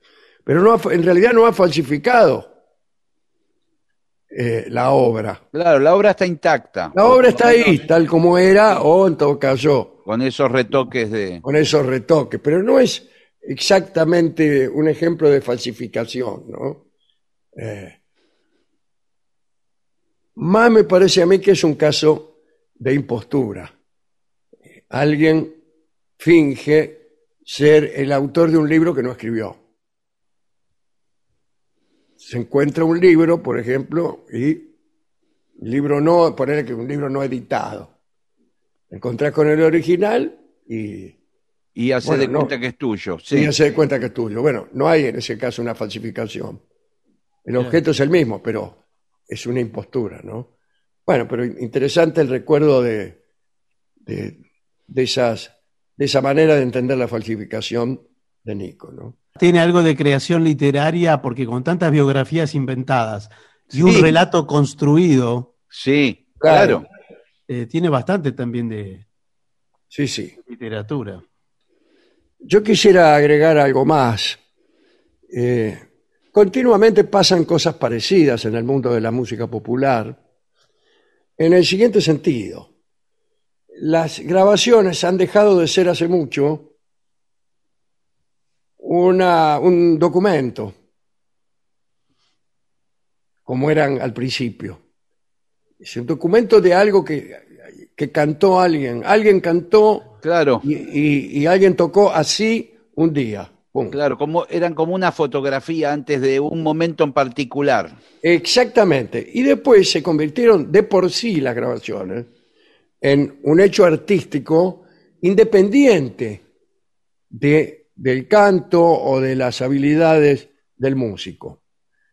Eh, yo ahora no me acuerdo, pero hay muchos casos de, de- de conjuntos, eh, de segundo orden, eh, más bien corales, en donde por ahí las grabaciones no cantaban ellos. No, claro, claro. En los coros, en los coros no cantaban ellos. No, no cantaban ellos. Para no hablar de la manipulación ingenieril de, de las grabaciones que hoy en día se afinan. Claro, hay un montón de artificios para hacer, Claro. eh, por- o por ejemplo que los músicos no pueden tocar de principio a fin una parte y la van grabando por La pedacitos. van grabando, la graban más lenta y después Sí, eh, las, sí. las aceleran. Y todo eso se parece bastante a una, a una impostura, a una este, a un cuento, al- algo que en realidad no existe y que te lo hacen ver. Bueno, hay, hay un, efecto especial. hay una herramienta hoy en el estudio de grabación actual que afina todas las notas que uno canta. Y Claro, uno sí, puede, sí, sí. puede cantar cualquier nota y va, y va a po- poner la correcta el aparato. Y así es, así es. Y eso, bueno, eso es relativamente nuevo, aunque yo pensaba, ¿no? Uno enseguida piensa en los discos de Gardel, son discos que por ahí tienen un montón de, de- de errores de letra o de descuidos, Sí, pero que incluso quizá no importaban tanto, porque eh, tenían un carácter documental, pero también pienso que el propio Gardel fue el primero que empezó a cantar a dúo con él mismo. Ah, usando artilugios de grabación. en 1933 eh, con recursos técnicamente difíciles, porque lo único que hacía es que poner el disco y grabar, eh, cantar él al lado del disco, ¿no? Claro. Sí, Y después hacía otra reproducción. Este, y, y hizo muchos dúos con él, y esto ya es una manipulación, sí. porque eso no puede ocurrir. En, en la realidad eso no, no existe, ¿no? Pero bueno, hay grados diferentes de esta clase de manipulación para no hablar de los extraordinarios recursos que tiene ahora y que tiene desde hace mucho, ¿eh? La- la- Sí, sí. las salas de grabación que van desde la cámara de resonancia, la máquina que usted dice, Sí, la- bueno, eh, la empezó- repetición que uno puede hacer de fragmentos Sí. 500 veces hasta que te sale bien. Bueno, Sí, o, grabar muchos instrumentos usted mismo. Sí, claro, claro, así es. Sí, eso también eh, es manipulación, pero también tiene su creatividad, Sí, sí. también tiene su mérito artístico. ¿no? Bueno, vamos a escuchar a George Hatto, o a quien sea. Sí. No sabemos realmente quién está tocando, ¿no? Y escucharemos un disco de George Hatto que es el Vals en Re bemol, opus 64 número 1, también llamado el famoso Vals del Minuto, vamos, de Chopin, por eh, Joyce Hatto, o quien sea. Dale.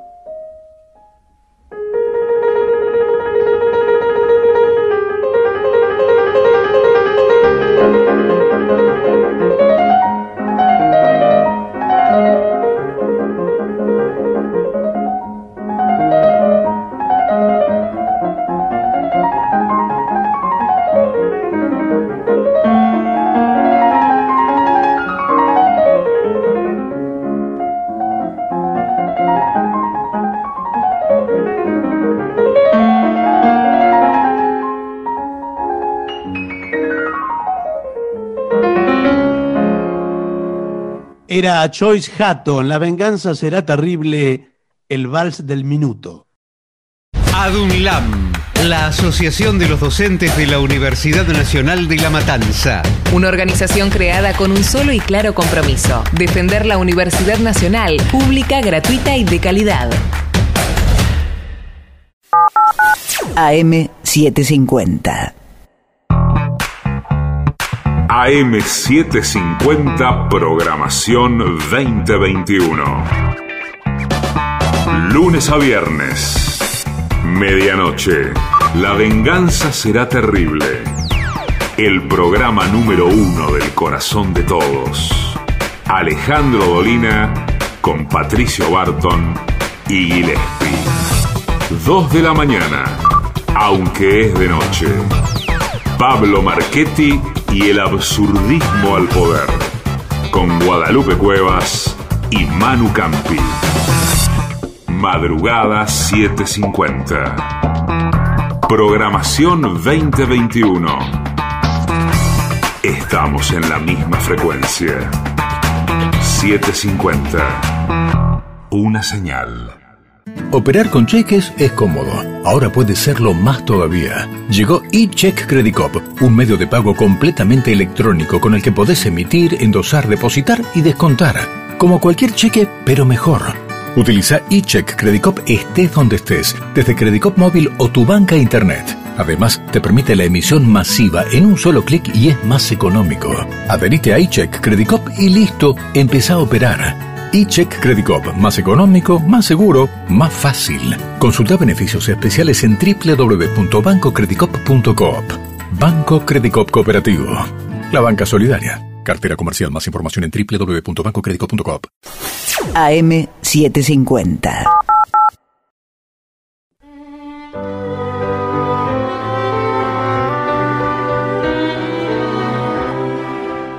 Continuamos en La Venganza Será Terrible por las 7.50, señoras y señores. Este es el mejor momento para dar comienzo al siguiente segmento. Mamá, quiero ser patinador. Bueno, Atención, bien. ¿eh? vamos a hablar de patinaje artístico sobre el hielo.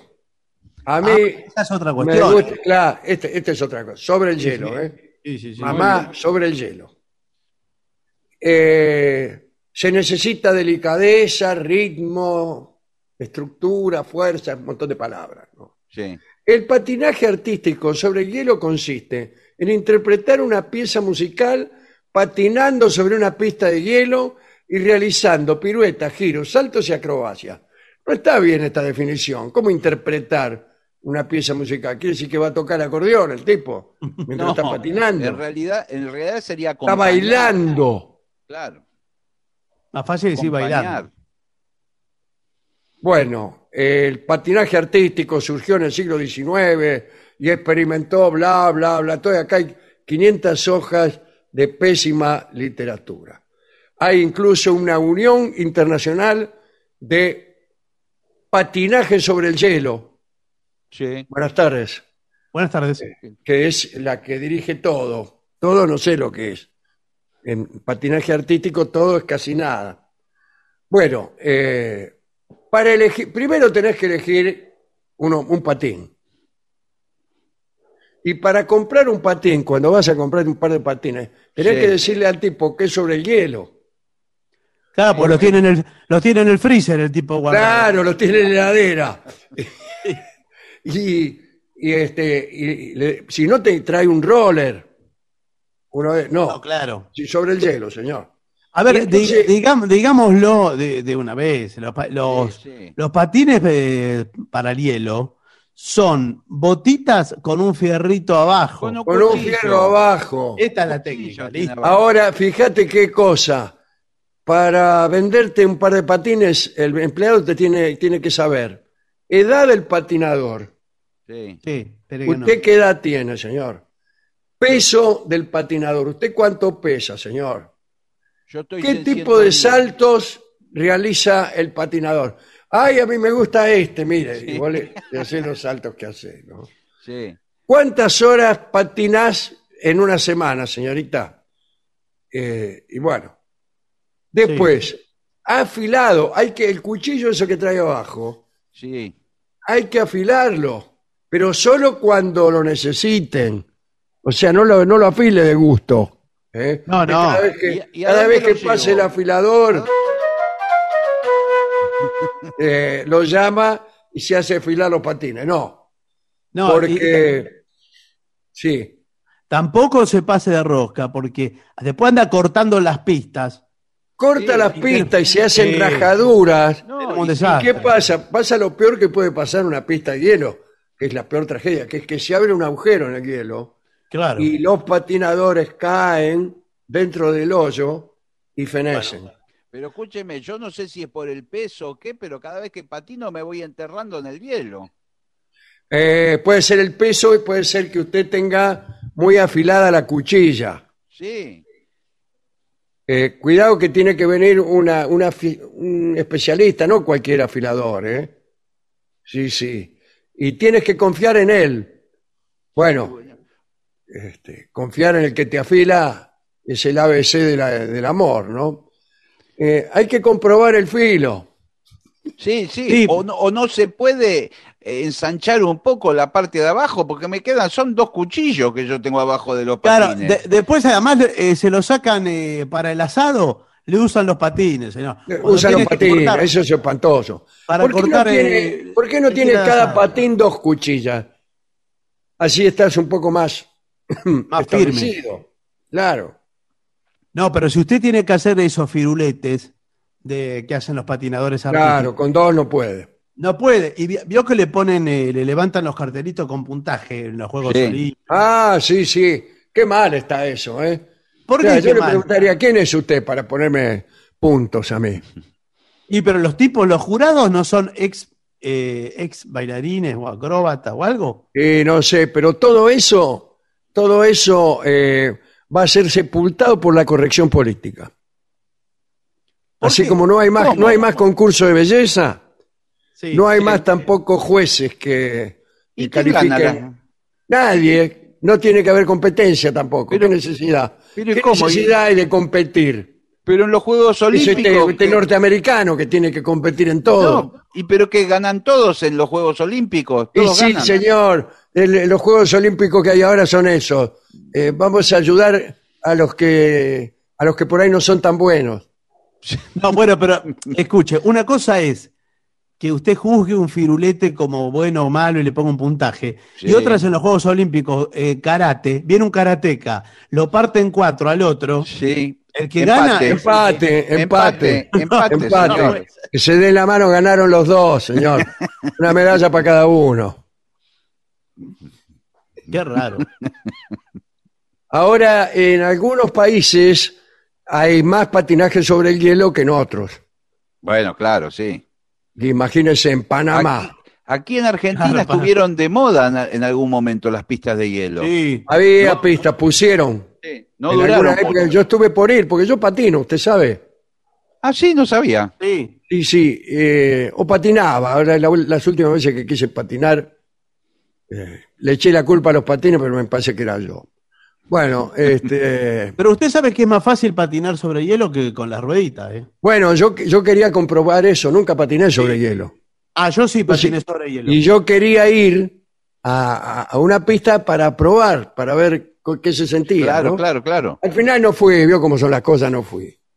Es más fácil. Le digo, yo no patinaba con ruedita y con eh, sobre hielo, sí. Bueno, pero escúcheme, el- único No problema. puede ser, eso que me dice usted. No, señor, Claro. le digo está que- engañando. No, señor, es así. Pero ¿y cuando se frena, qué hace? Con los de ¿Cuándo qué?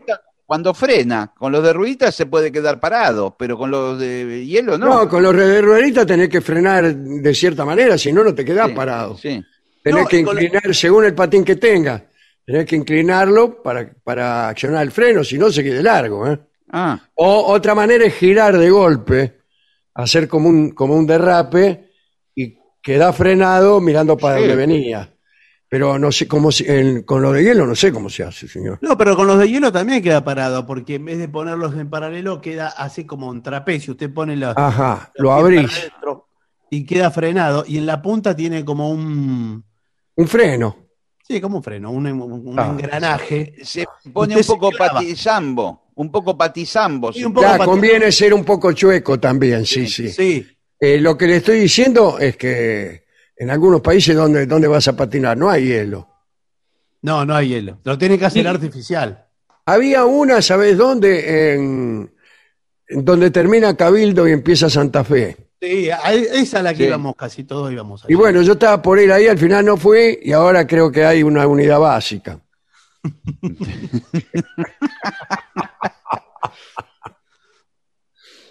No, no sé qué, qué pasó con, con esas pistas. Fue una moda que coincidió Sí, con el- efímera. Probablemente era más caro enfriar las pistas Sí, sí. Que- Mantenimiento de eso. Claro. Si con pista los giles iban igual a tomar algo y le podemos cobrar igual. No, y además sabe lo que ocurría también, que como a esas pistas que estuvieron de moda, íbamos todos los que no éramos patinadores, eh, destruíamos las pistas, quedaban destruidas. Claro. ¿Por Estaban qué? todos- Y porque clava mal, eh, no sé, los patinadores no rompen la pista sobre la que patina. Ah, claro, porque usted iba acá, eh, prácticamente como picando, picando hielo. Picando y era la gracia porque, bueno, a mí me tocó en la adolescencia, íbamos con varias chicas. Ah, qué lindo. Qué bien. Ah, qué canchero bueno. que es usted, ¿eh? Sí, bueno, señor, Usted se burla de mí porque yo iba a ir con una mina, me parece que no fui porque la mina no, no me llamó más. No era el único, iban todos en ese plan, eso no, era eso, esa época. Sí, bueno, pero yo me siento mal ahora. Ahora Bueno, me bueno, puse no para mal. ponerse así. Pensando en esa mina me puse mal y ahora no puedo dormir. Ah, bueno, Bueno, por favor. señor, por favor. Bueno, eh, hay, buenas tardes. Eh, me vengo a anotar acá en esta pista de, de patinaje, ¿no? Acá dice consejos para el mantenimiento de la cuchilla. ¿Qué quiere decir? Que hay que ir medio calzado, que es un ambiente bastante somería. No, señor de Que la. tenés de que ir con pa- una cuchilla, si alguno se hace el loco. Vos, por ejemplo, te caes sentado. Sí. Y un tipo te hace burla, agarrás acá la cuchilla y decís, ¿qué te pasa, otario? en un, ba- un- un barrio pesado ahí era. Sí. Sí, sí, este barrio no es para, ca- para pista de hielo, ¿eh? No, vienen, escúchame, vienen acá a la noche y se afanan el hielo para cubito. Señor, No. eso- Es la cuchilla de.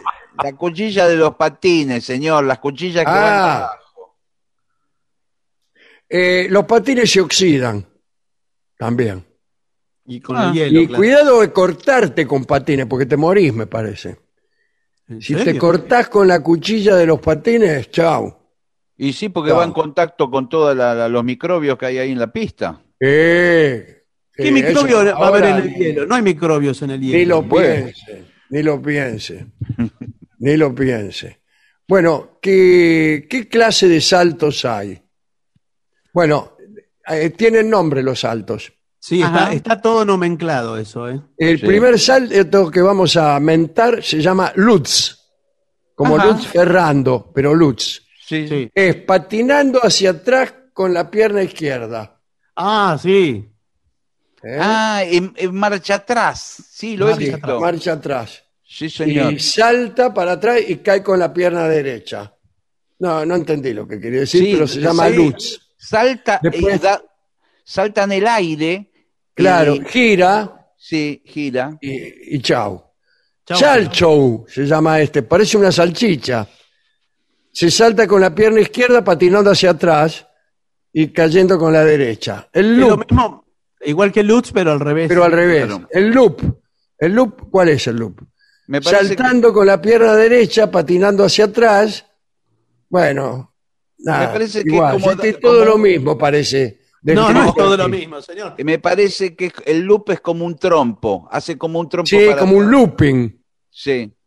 Sí, señor. Además que usted lo va vistiendo eh, con otros movimientos simultáneos, porque ahí describe Ah, uno. Y usar mucho los brazos.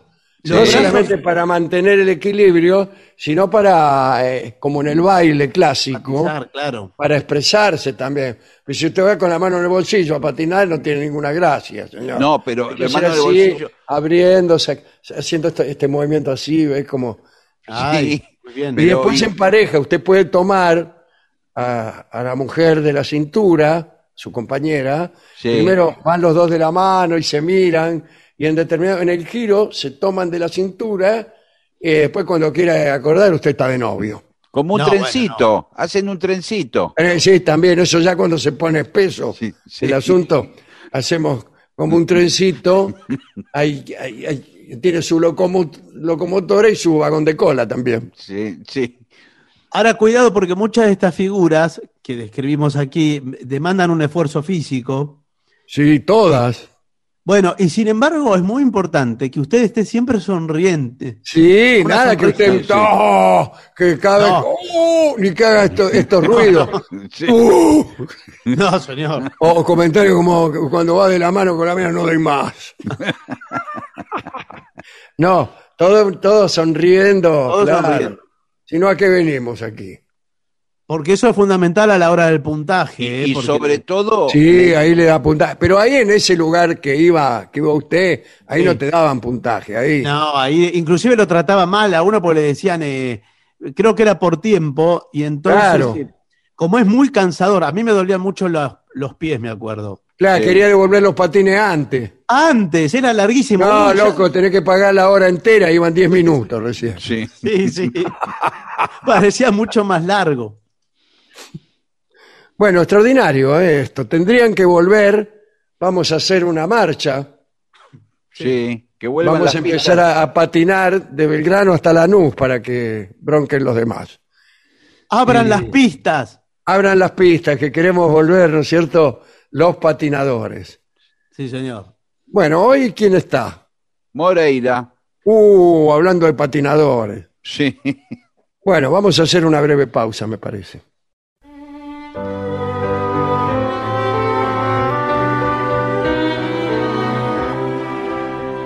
Continuamos en la venganza será terrible y tal como dijimos en el bloque anterior y para no menoscabar nuestra credibilidad. Claro. Está ya con bastante, nosotros. ya bastante resentida últimamente. Sí. Señor. Está con nosotros Manuel Moreira, que es lo que habíamos dicho. Claro, sí, claro. aquí estoy, aquí estoy, para no menoscabar. Eh, Lo, lo despertamos porque no sabíamos si, si llamarlo o no. ¿Estaba despierto? Eh, estaba, no, estaba durmiendo una siesta. Porque Ah. me pasa, me pasa así, A- me despierto a hasta esta ahora. La a esta siesta, de, hora- la siesta de la cocot. Claro, du- duerme la siesta cuando todo el mundo duerme, porque Duerme, se llama claro. la noche se llama dormir. Yo me despierto a esta hora y hasta las 6 de la mañana le pego derecho viejo, grabo lo Claro. que tengo que grabar, porque hay mucho silencio. Claro, por Entonces, ejemplo, Derecho Viejo. Claro. Sí. El, el tango Derecho Viejo, que es un tango muy lindo, que dice.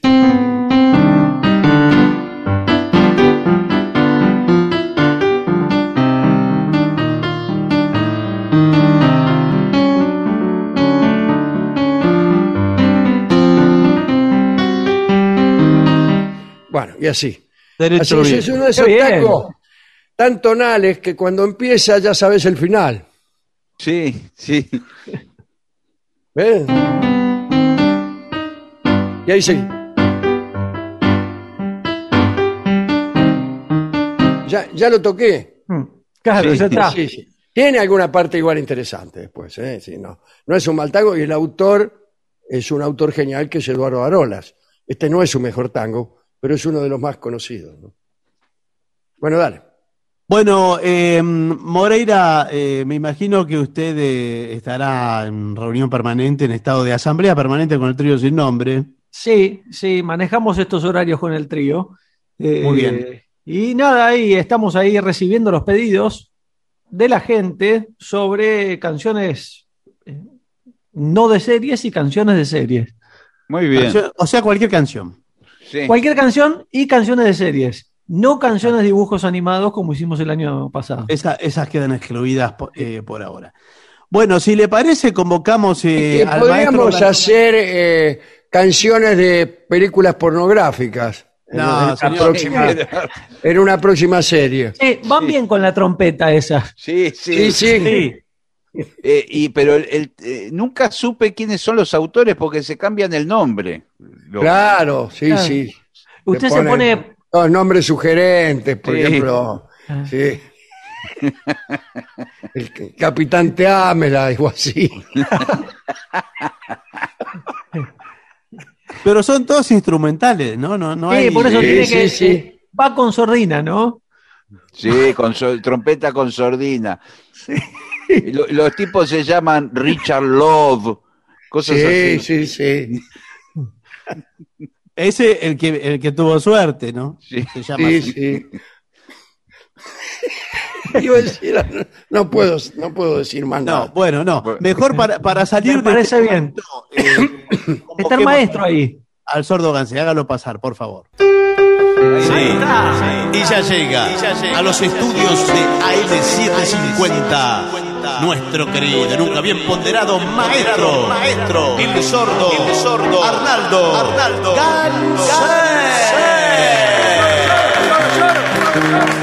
Le acompaña esta noche a nuestro querido maestro, la voz de Manuel Moreira.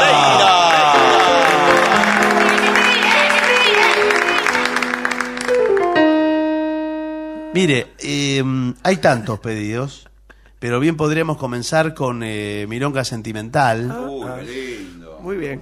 Sí, si usted lo dispone, ¿le parece? Dele.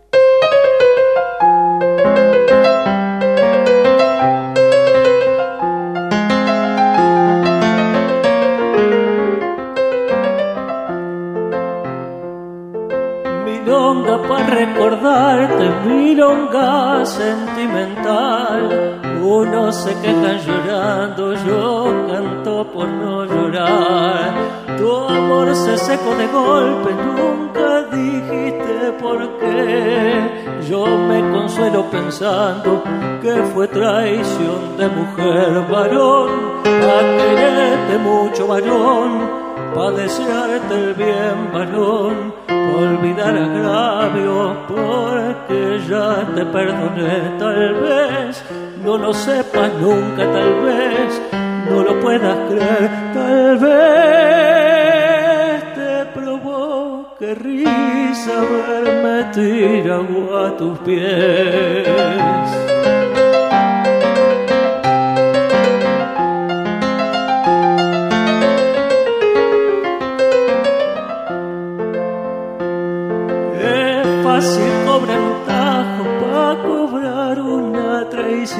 O jugar en una daga la suerte de una pasión. Pero no es fácil cortarse los tientos de un metejón. Cuando están bien amarrados al palo del corazón, varón, pa' quererte mucho, varón, pa' desearte el bien, varón, olvidar agravios, porque ya te perdoné, tal vez, no lo sepas nunca, tal vez, no lo puedas creer, tal vez te provoque risa verme a tus pies.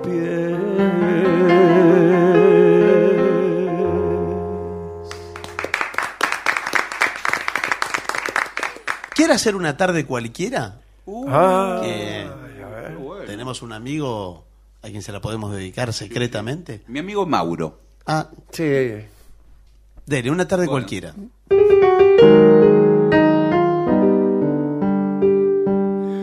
No, no me digas adiós, no lo digas por Dios, ni lo pienses siquiera. Quiero que nos separemos como si nada ocurriera, como si fuera esta tarde, una tarde de un día cualquiera. Ya que te alejas de mí, no te vayas así, corazón malherido, por lo mucho que yo te he querido, mi pájaro herido, te pido perdón.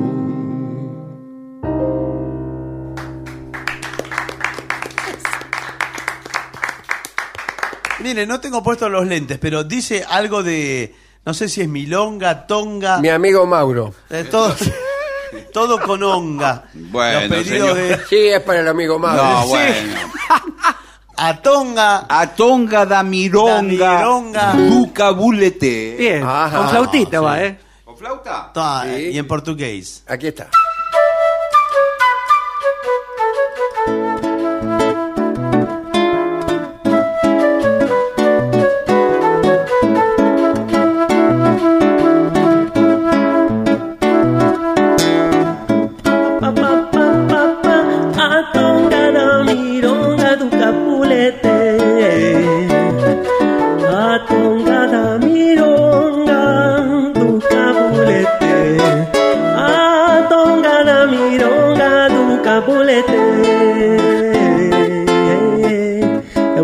Força, eu sou que não sou.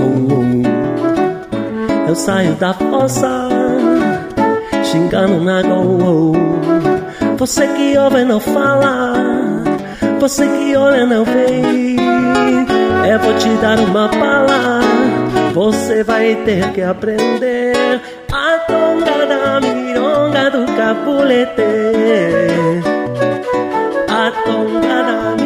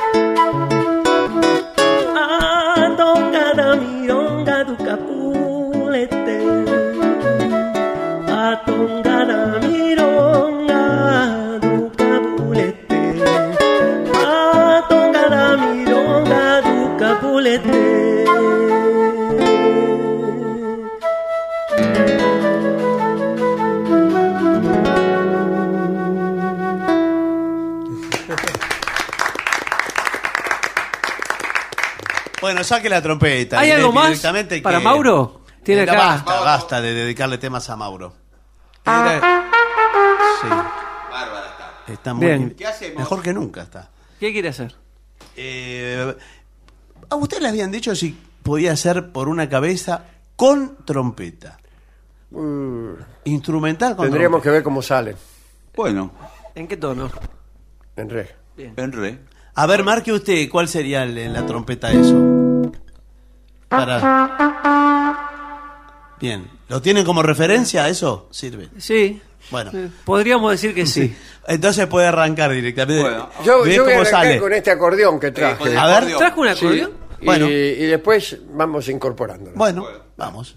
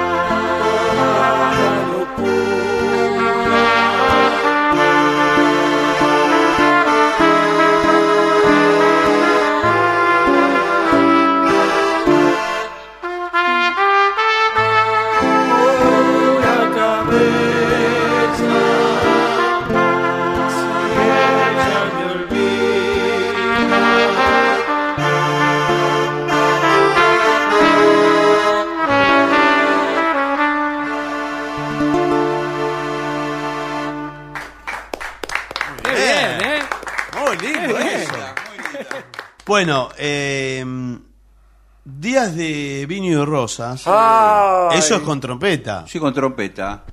Eh, bueno, la podría hacer. Dale, Sí. dale. Vamos.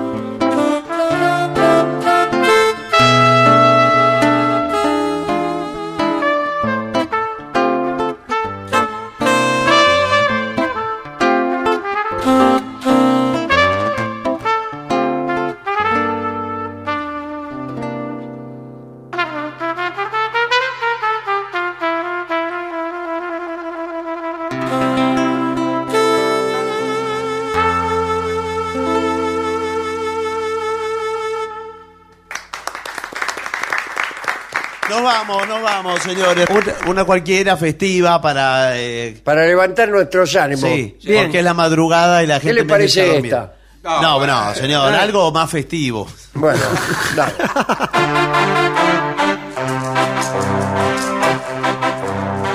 Estoy buscando en el mapa, busco mi pueblo y mi casa. Contemplo montes y ríos y mil caminos que pero mi pueblo y mi casa no figuran en el mapa. Sharat, sharat. En este punto del mapa tuve mi pueblo y mi casa. Me fui siguiendo los pasos de un sueño que se alejaba. Fui sin mirar los ojos, ay caramba, de mi madre que lloraba. Sharat,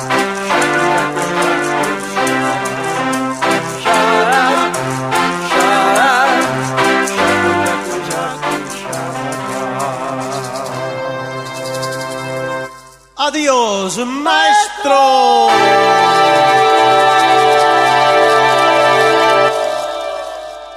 Y para finalizar, dos palabras bastan. Gracias.